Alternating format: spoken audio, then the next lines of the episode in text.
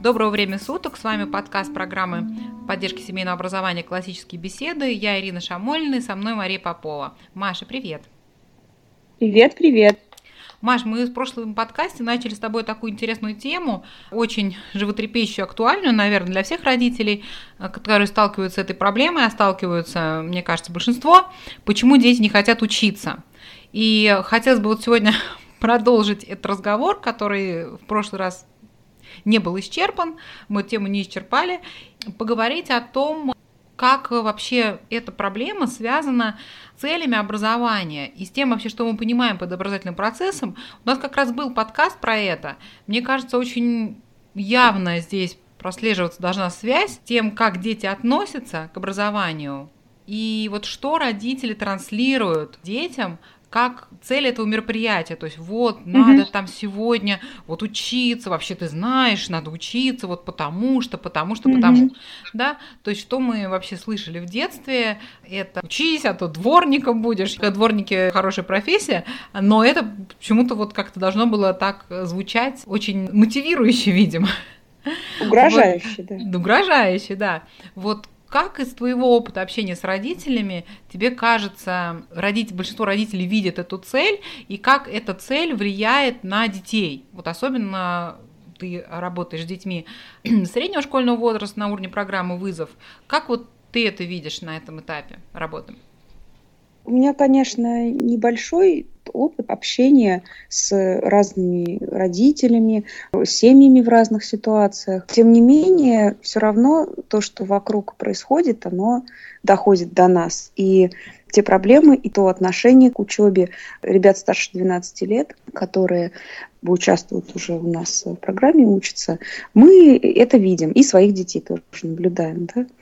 Это сложный такой момент, когда мы начинаем думать о том, а зачем наши дети учатся, а что они, собственно, такого должны любить. Вот ребенок любит учиться. Это вот он что должен любить? И почему? Потому что действительно в детстве мы слышали одно, в голове это у нас как-то еще, вот по ходу, в нашем собственном детстве, в голове это еще у нас как-то трансформировалось в что-то дальше другое, да, и в итоге нам, как родителям, я не хочу обобщать, да, разные же действительно все семьи родители, ну вот часто так вот бывает, и за собой там, да, мы замечаем, что нам, как родителям, нужно от образования вот ребенка, от его учебы, чтобы он как-то устроился, в общем, в жизни благодаря этому. Причем не даже не просто как-то как попало, типа, а дворников везде не хватает, да, а он должен как-то хорошо устроиться. Дальше вот если конкретно начинать думать, что такое хорошо, здесь уже как-то более мутно. То есть материальная обеспеченность должна быть весьма приличной, желательно лучше, чем у меня, потому что я как-то живу вроде как бедновато. Э, по крайней мере, веч, вечно денег не хватает, да, как мы родители это ощущаем. Хотелось бы, чтобы мои дети как-то жили, наверное, вот лучше, чем я. И в материальном смысле тоже, да, то есть они должны как-то вот зарабатывать где-то откуда-то эти деньги должны браться. Дальше что? Ну, профессия должна быть какая-то хорошая. Это желательно престижная. Ну да, вот если владелец казино, что-то не очень респектабельное вроде mm-hmm. бы как. Хотя я думаю, что, может, владелец казино даже выглядит пореспектабельнее, чем я, например. Ну, неважно.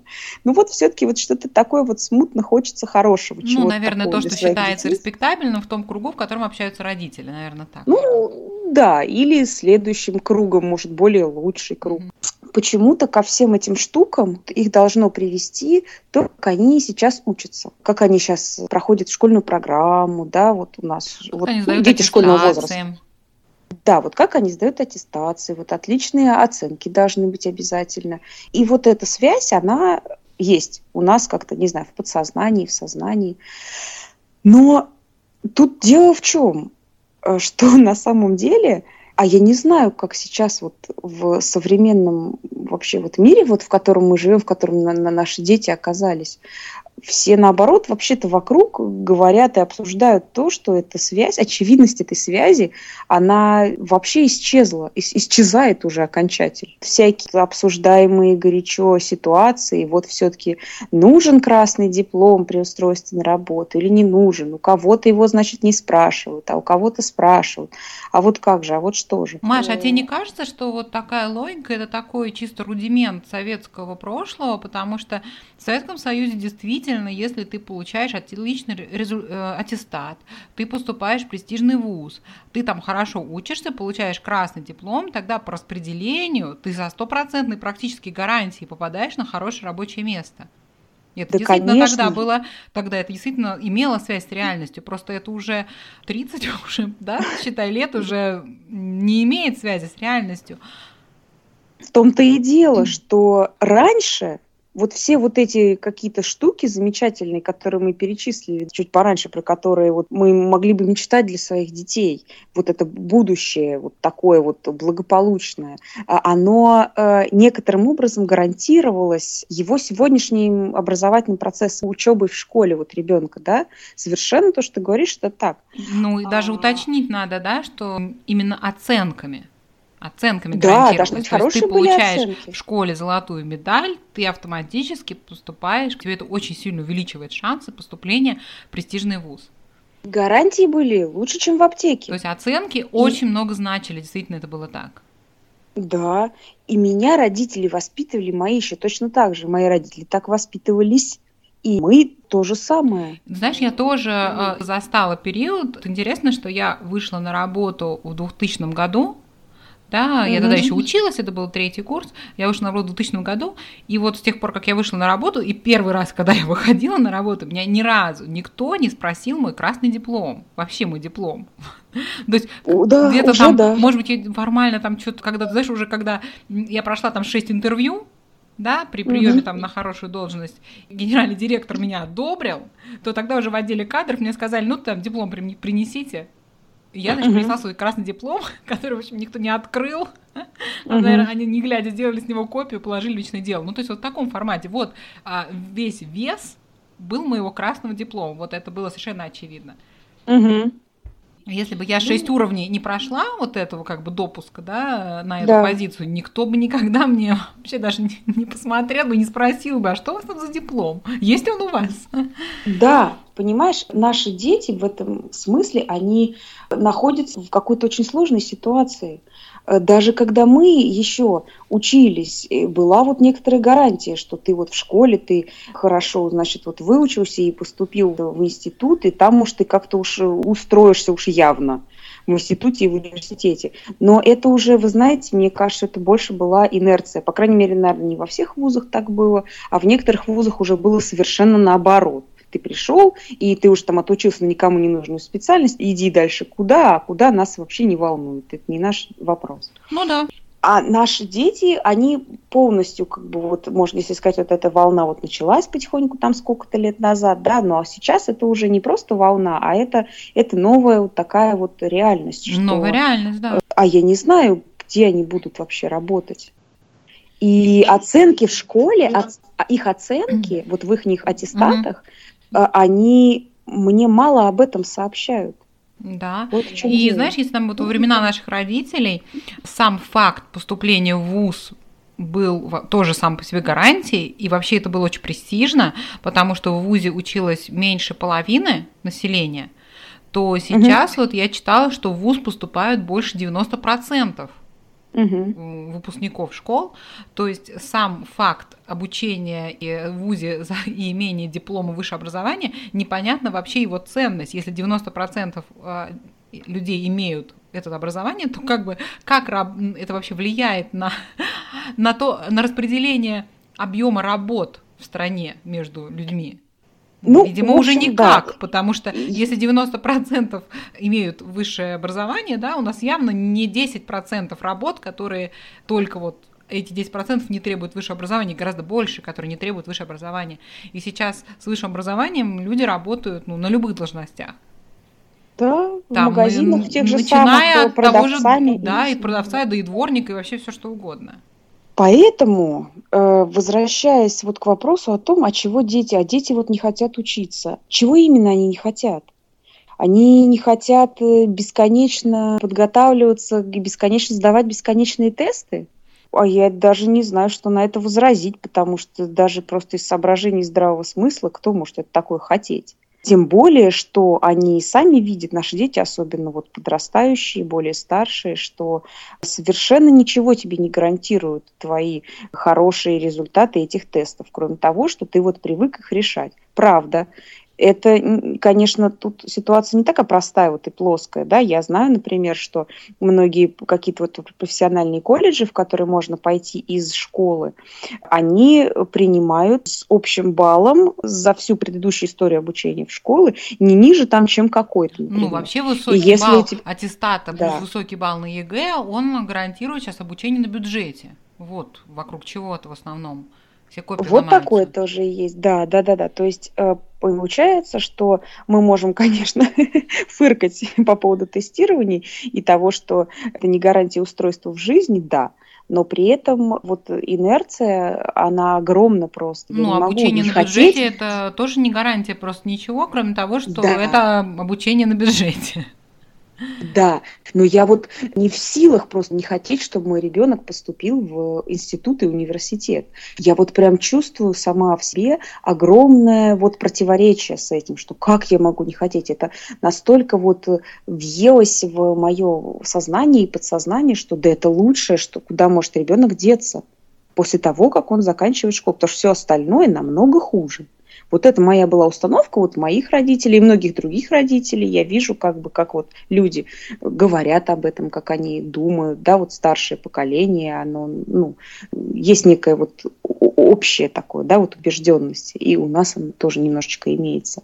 Вот, поэтому убежденность имеется, а почва под ней уже надо вообще тут очень сильно хорошо подумать на самом деле.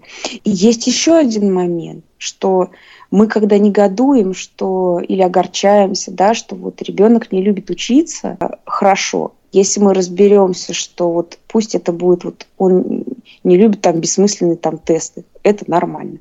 А вот если он вот ничем не интересуется, а вот если он какая-то химия, ой, неинтересно, физика, ой, еще хуже, математика, да кому это надо? И отвергает вообще даже не ты тесты, а просто сам процесс как-то вообще познания различных э, дисциплин вообще. Ну да, вот об этом как раз хотелось поговорить, жизни. потому что тест это понятно, что кому как бы нравится их давать. Ну хорошо. Такие есть люди, но их очень мало. Ну хорошо, но так продолжим и мысли свою дальше. А мы-то сами считали это значимым для э, наших детей, когда они были маленькими. Вот когда ему было 6 лет или 7, или там 8, мы что считали значимым? Потому что через там 6 э, лет, э, когда еще прошло, он сказал, а мне уже ничего не интересно. Но вот когда ребенок вот был в таком возрасте, когда ему еще было интересно, мы как бы какой поддерживали учебный интерес? Получи пятерку или э, давай с тобой ставить эксперименты по химии, давай делать эксперименты по физике, давай там еще что-то. Мы сами родители для наших детей, когда они еще в маленьком возрасте, мы сами определяем значимость того, что происходит вокруг них. Причем не просто своими словами, там, всякая ля-ля, а просто своими делами, эмоциональными своими реакциями. Вот мы уже обсуждали, да, мой ребенок, там, если возьмет там мягкую игрушку, я, ну хорошо, он взял мягкую игрушку, а если он схватит острую вилку, я сразу, о, я сразу подаю ему сигнал, что это событие отличается по значимости. Ну, у него там другой уровень опасности. Но это на примитивном, да, просто таком примере. Но ведь то же самое у нас происходит и в учебе. Когда мой ребенок, я попробовал писать буквы так, а потом я решил попробовать их все перевернуть и писать зеркально. Ну, как бы, что я ему говорю? Что ты сделал с прописью? Во что она превратилась? Так, теперь переписывай все по нормальным, нормальными буквами. Что это за издевательство там над здравым смыслом? Это что вообще? Если там он в школе, что тебе учительница поставит за это? Ну, что и вообще, ну, это что, было домашнее задание, что ли? Перевернуть все буквы написать их зеркально? Что это за маразм?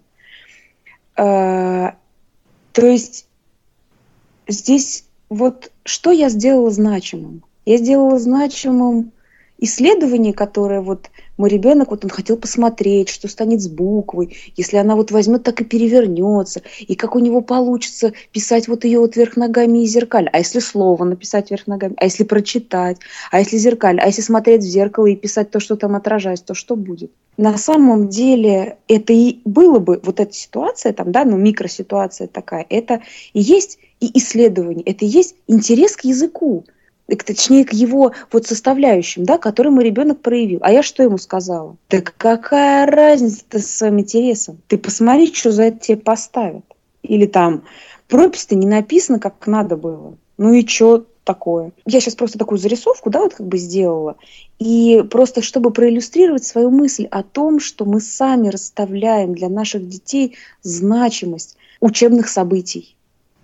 В идеале если мы с ребенком как бы вместе сотрудничаем в этой ситуации, да, вот в учебной, мы можем с ним обсуждать, что вот мне кажется важным, или что вот, например, кажется мне не очень важным, но вот знаешь, вот это надо просто вот выполнить, получить свидетельство о рождении, например. Это документ, но мне он как-то не очень вообще нужен. Это государству надо, чтобы я его получила потому что оно меня учитывает и как бы там ставит во всякие ситуации, чтобы я получила этот документ.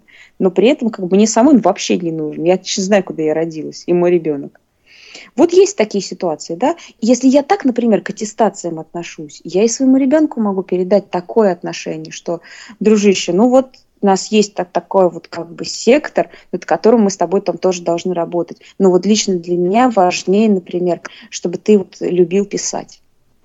Понимаете? Изо дня в день, из месяца в месяц, из года в год у наших детей формируется то, что мы получаем, когда в 14 лет или в 13 ребенок говорит. Математика никогда в жизни. Физика. Фу, пусть ей заниматься те, у кого голова большая.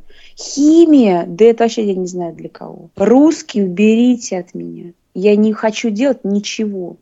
Потому что, возможно, то время, когда было нужно, мы не обозначили просто достаточную значимость самого вот этого процесса познания различных областей мира.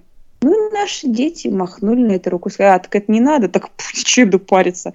Я тогда буду этого всего не хотеть, а буду я хотеть там, не знаю, чего, тупить. Потому что это легко и просто. Это все дело привычки. Ты знаешь, Маш, мне кажется, что вот перед нами, как родителями, выбравшими семейное образование, да, и ставящими перед собой основную цель в том, чтобы дети полюбили учиться, очень сложная задача, а, потому что мы имели только такой опыт образования, который был связан с тягостным таким трудом, где в тебя что-то пихают, от тебя что-то требуют, тебя позорят перед всем классом, значит, если ты что-то не сделал, с какими-то, может быть, такими вкраплениями вот какого-то нашего искреннего интереса. Но в целом общее впечатление от образования после школы, оно а, ближе к чему-то насильственному. Тягостно. То есть, что образование это то, как, что тебя просто заставляют достаточно жесткими мерами да? делать. Мы так сформированы, э, у нас только такое восприятие образования, только такой опыт, потому что, да, потому что, э, ну, все, что мы знали, это вот это. И как же нам от него отойти, начать транслировать детям э, то, что образование это не что-то, не какое-то мучение, значит, такое, заставляют все время, заставляют, хочешь, не хочешь, давай делай там. И что вот это и есть нормальное образование. Нормальное образование это слезы, пот, вот это вот все, гранит науки, это стресс, это очень тяжело, надо вот, у нас такая сильная программа, знаешь, просто все вот стонут.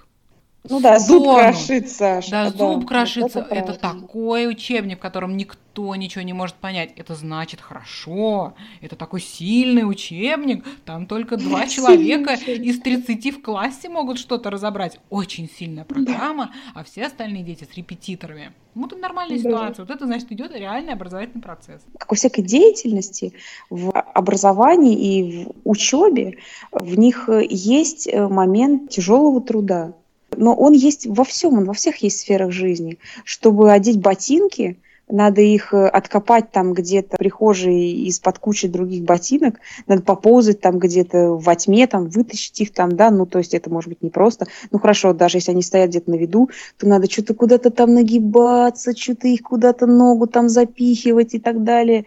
И ну, а потом ты уже поскакал дальше спокойненько, да, когда преодолел, сделал все-таки над собой эту усилие, все-таки отдел на себя ботинок вот маленькие дети, там полтора годика, да, вот, вот он решает эту тяжелую задачу, чтобы все-таки ее решить. И вы посмотрите, с каким вот упорством маленькие дети решают свои собственные задачи до того момента, пока они не решатся. Может, какой-то там ребенок, когда действительно забьет побежит просто босиком, но в чем-то другом он проявит упорство. Все дети научились ходить, но это очень тяжело, но все учатся. И они преодолевают эту тяжесть, идут дальше во всем, что касается учебы, вот этот хардворкинг, но он есть. Тебе нужно вот усилия приложить, и э, человек должен быть знаком не понаслышке с этой ситуацией, но просто Маша, а почему так у многих от школы впечатление только хардворкинга? То есть вот, ты одел ботинки, чтобы наслаждаться ходьбой, а здесь да. ты вот корпишь, корпишь, корпишь, корпишь, а где вот э, удовольствие-то? Оно так и не наступает 11-10 лет. Вот. Люди все равно находят в чем-то удовольствие. Утешение. Это невозможно. Да, ну да, какие-то утешения. Но в целом Здесь, мне кажется, сама система, которая не направлена на то, чтобы ты получил того, чего бы как-то ты от нее хотел, чтобы ты свое творчество туда вот вкладывал, по крайней мере, ну хорошо, можешь ты немножко вложить, но в принципе у нас тут ценится другое. Понимаешь, это как ты приехал к аборигенам со своей цивилизацией, с золотом каким-нибудь. Им нравятся просто стекляшки. И ты как бы, ну, ходи со своим золотом туда-сюда. А им нужны эти стеклянные бусы. Потому что вот это они считают хорошим, и это им нравится. Вот ребенок пришел в школу, то, что ему там нравится, и какое-то, что, чтобы он мог бы вложить в свой творческий процесс, но это не на то направлено. Не, ну, ну почему? Нам возразят, Маш, что в школе есть уроки изобразительного искусства. Вот, пожалуйста, там проявляй свое творчество. А, а в математике у тебя есть у тебя есть задачник, ну вот и решай задачи. А есть и олимпиадные математики. Вот на олимпиаде творчество проявляй. Да, очень. Кстати, вот некоторые дети очень любят Олимпиады, как раз потому, что, может быть, там можно проявить творчество. Я думаю просто, что этого недостаточно современное образование, которое направлено на то, что надо в человека внедрить, вот заложить, вот ему что-то такое внушить, последствия какие-то этого будут.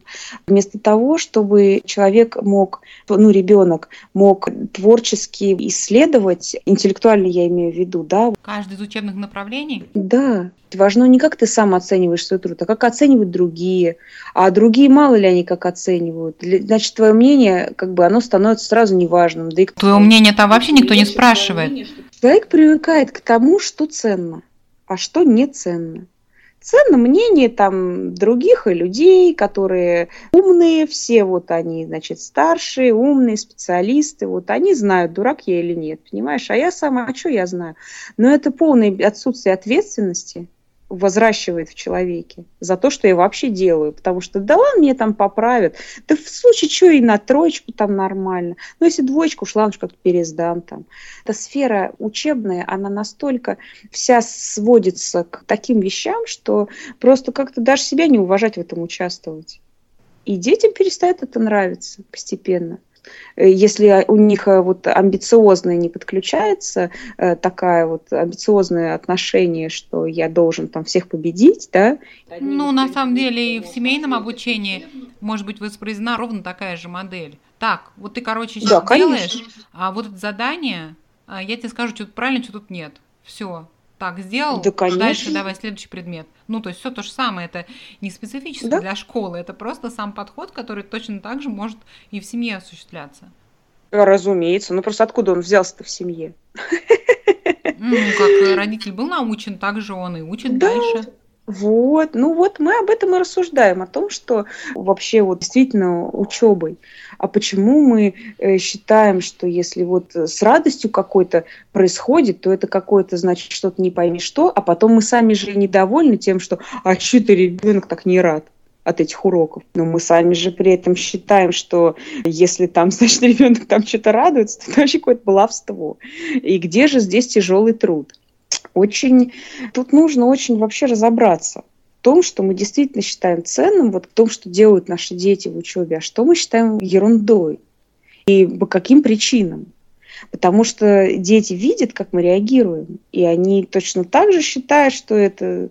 Что я должен что-то любить, если вообще важна оценка? А потом ребенок подходит к определенному возрасту, подождите секундочку, а почему, собственно, так важна эта оценка? Да ну и это что, мне это вообще надо?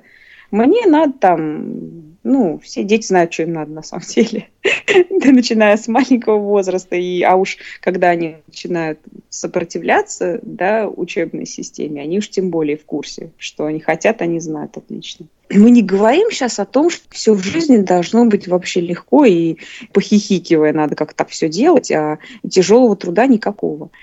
И это совсем не так, да и навык как-то вот трудиться и преодолевать себя мы можем привить нашим, особенно на вот семейном образовании, когда мы ушли, когда все, мы уже сами этим занимаемся, уже нету массы, может быть, посторонних людей, или она меньше значительно, да, даже пусть ребенок ходит на разные занятия, но все-таки вот я тоже как бы тут участвую, да, и я могу сообщать ему вот эту вот действительно информацию, что я считаю ценным. Вот по количеству задач, да, мне надо, чтобы он прошел учебник, да, меня саму очень страшно тревожит, что я там не знаю. Вот мы в шестом классе, и вот, например, там конец уже года, а мой ребенок не закончил учебник шестого класса. Ну вот он его не прошел. Ну, потому что он не прорешал там все 100-500 задач, причем с правильными ответами. Прежде чем его пинать, как бы подгонять и заставлять все бросить и пройти этот учебник, я должна вообще посмотреть все, а что важного происходит. И, может быть, я увижу, что э, зато мы с ребенком решали задачу максимальным числом способов возможных вот каждую задачу. Ведь вы подумайте, это я вместо, если в одной задаче я нашла четыре способа решения, причем я еще очень долго думала, то, скорее всего, я за отведенные там, например, на это три часа решила вместо 15 задач две скорость производительность труда страдает. И пятилетку в три года мы так не пройдем не освоим. Нужно просто подумать хорошо, какой приоритет мы обозначаем ребенку. И когда мы это сделаем, мы должны понимать, что мы получим этого последствия. И что ребенок мне потом скажет – Почему я должен думать вообще над этими задачами? Вот я тебе решил, там, один учебник просто там за полгода я весь его там решил. Почему я должен вообще еще чем-то этим интересоваться? Когда уже от меня отстанете все? С тем, что мне там интересно, неинтересно. Вас никогда это не тревожило, как я к этому отношусь? А что, сейчас вдруг заинтересовало вдруг внезапно? Ну вот потому что важно, мы когда учимся с детьми, нам важно посмотреть, как они к этому относятся. Ну, если важно, я тоже, ну, по-разному, да, все относятся. Но вот, а как ребенок вот относится, а что ему интересно в том, что он делает? Что он не хочет, как, с чем у него сталкиваются трудности, что ему трудно, как ему тогда помочь преодолеть эти трудности, чтобы он, у него был навык преодоления трудностей, был навык тяжелого труда учебного. Но он тоже не возьмется с неба. И с одной стороны, а с другой стороны, ну неинтересно, если просто он будет выколочен палкой, условно говоря, из ученика, да, или там под давлением каким-то, чтобы все время это происходило, а вот то, чтобы он сам вот что, что же ему самому-то, что он находит в этом? Но понимаете, чтобы такое возникло, как бы это не может возникнуть в ситуации какой-то спешки бесконечной, какой-то вот бесконечной погони за формальным результатом, который вот обязательно должен быть. Он должен быть, вот и он важнее всего на самом деле. Ты там думаешь, нравится тебе это или нет, ну ладно, короче, сейчас нет на это времени. Ты потом когда подумаешь, вот это вот, что тебе нравится, там не нравится. Сейчас мы вот давай, нам вот надо, надо, тыс, тыс, тыс, там вот аттестация, то, все, там, давай это, давай то. Ну и как бы человек привыкает, что это не важно, и все. А как мы потом можем от него хотеть? Люби учиться. Ну, он в лучшем случае, что он полюбит в таком случае, это полюбит получать пятерки. Да и то.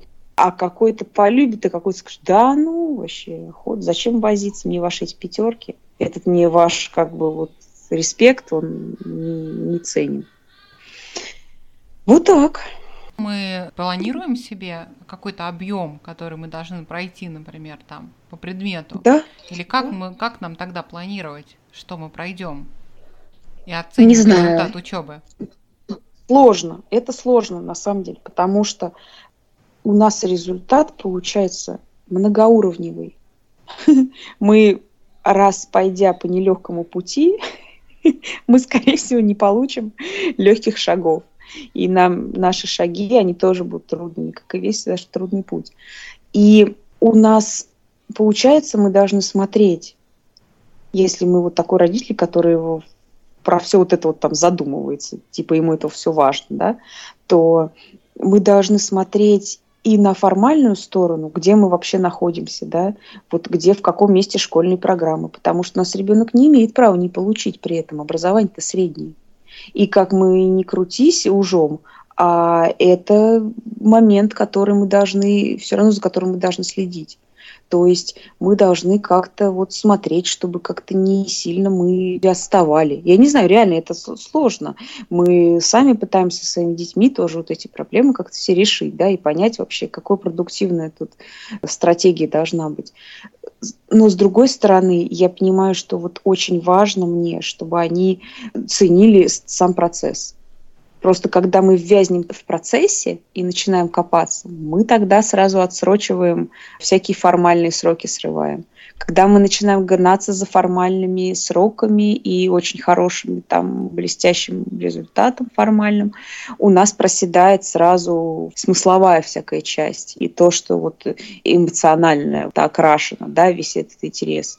Нужно все время, держав все это в двух руках, как-то вот взвешивать. То когда-то то одно подтянуть, когда-то то другое. Но я уже поняла, что вот я не могу, это слишком значимо действительно для меня, чтобы моим детям нравилось то, что они делают. И я пока что пытаюсь, пока что мы остановились на том, что я пытаюсь следить, чтобы количество того, что им нравится, перевешивало количество того, что им не нравится в учебе. И даже если он говорит, я не люблю прописи, я говорю, а почему? Ну, они меня, не знаю, бесят, они слишком сложные. Я говорю, ну хорошо, ну давай найдем что-нибудь в них одно, что вот ты будешь делать, что тебе вот легче всего делать. Давай начнем с этого. И будем это все время делать. Но что-то делать все равно придется. Давай сразу договоримся, что вот вообще не делать, мы не рассматриваем такую ситуацию. Давай. И вот в каждом из каких-то учебных э, наших да, направлений, там предметов, которые у нас есть, мы пытаемся что-то вот такое нащупать, от чего нам можно было бы оттолкнуться, что все-таки вот что ты мог бы делать? Ну, потому что в любом учебном направлении каждый ребенок может сделать хоть что-то. И вот зацепляясь за это, вот обсуждаешь, смотри, вот это, ну видишь, это же может тебе понравиться? Может, хорошо. Это не нравится? Ну ладно, все еще не нравится? Ну ладно, ну придется немножко поделать то, что не нравится. Ну вот, вот так вот мы сейчас пытаемся. И какие результаты это дает, это мне очень нравится. По крайней мере, дети э, с удовольствием делают то, что они делают.